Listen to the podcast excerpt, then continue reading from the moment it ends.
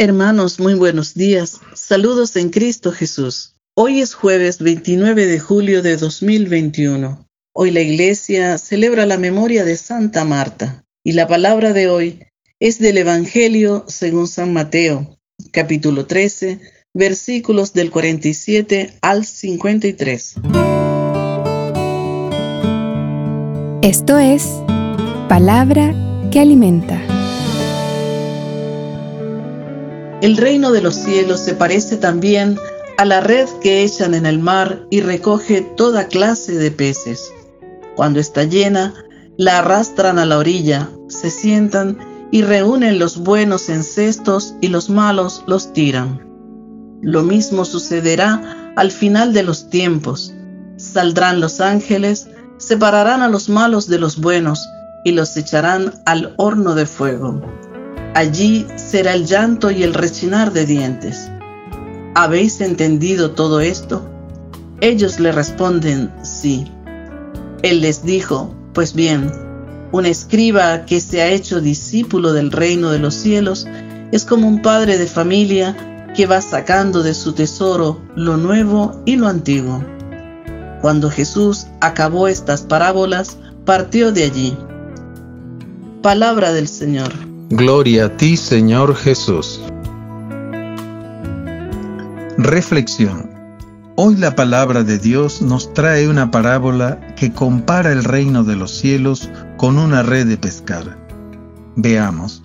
Cuando el Señor en Mateo 28 dice, vayan y hagan discípulos a todas las gentes, bautizándolas en el nombre del Padre y del Hijo y del Espíritu Santo, enseñándoles a guardar toda mi palabra, está enviando a los suyos a lanzar esa red.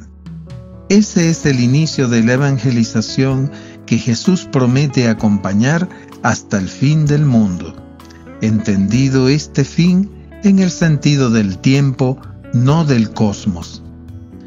La iglesia lanza la red y a similitud de los peces, todos los hombres de cualquier condición son atraídos a Dios por medio de la predicación.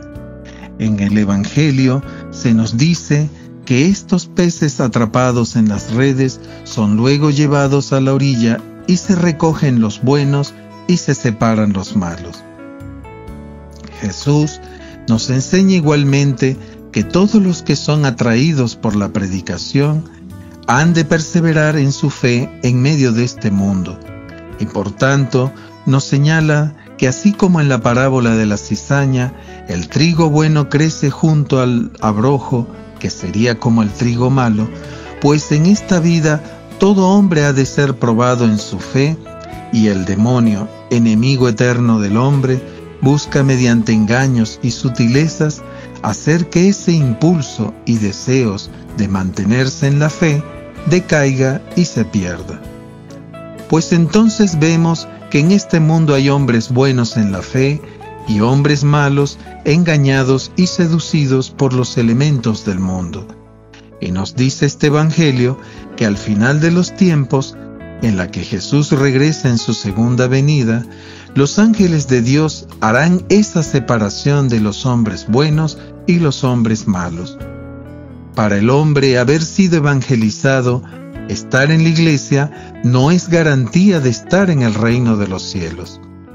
Nos recuerda el Evangelio de Mateo que en el reino de los cielos es de los que lo arrebatan.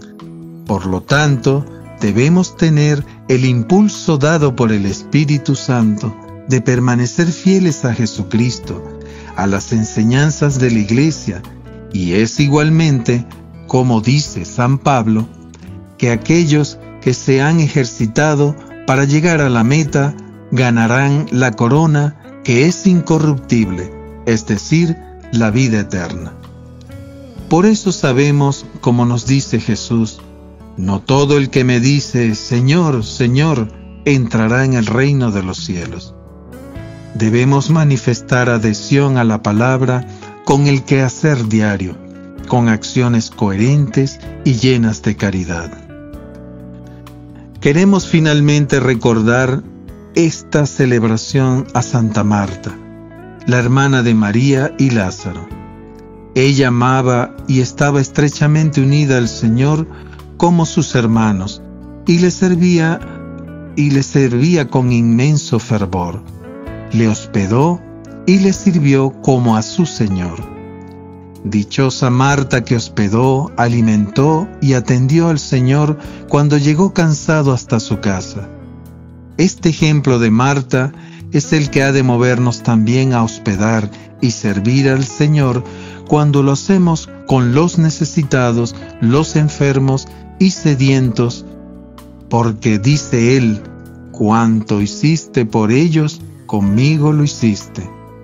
Lo que ha hecho Marta le ganó el estar en el reino de los cielos, porque se olvidó de sí misma por el servicio a los demás. Y ahora me pregunto, ¿tengo clara la importancia del anuncio del Evangelio a todas las naciones? ¿Qué hago para ayudar en la evangelización? ¿Estoy trabajando para entrar en el reino de los cielos? ¿Pido constantemente la ayuda del Espíritu Santo? Oración. Bendito seas, Padre, porque en tu designio de amor has pensado en nosotros desde siempre para que llevemos la buena nueva del reino de los cielos. Danos la gracia de vivir lo que anunciamos y que así como Santa Marta te recibamos en nuestro corazón para servirte en el servicio a los otros. Hoy ofrezco hacer una obra de caridad. Que el Señor hoy nos conceda una jornada llena de su gracia y de su amor. Esto es Palabra que Alimenta, producido por Canción Nueva Chile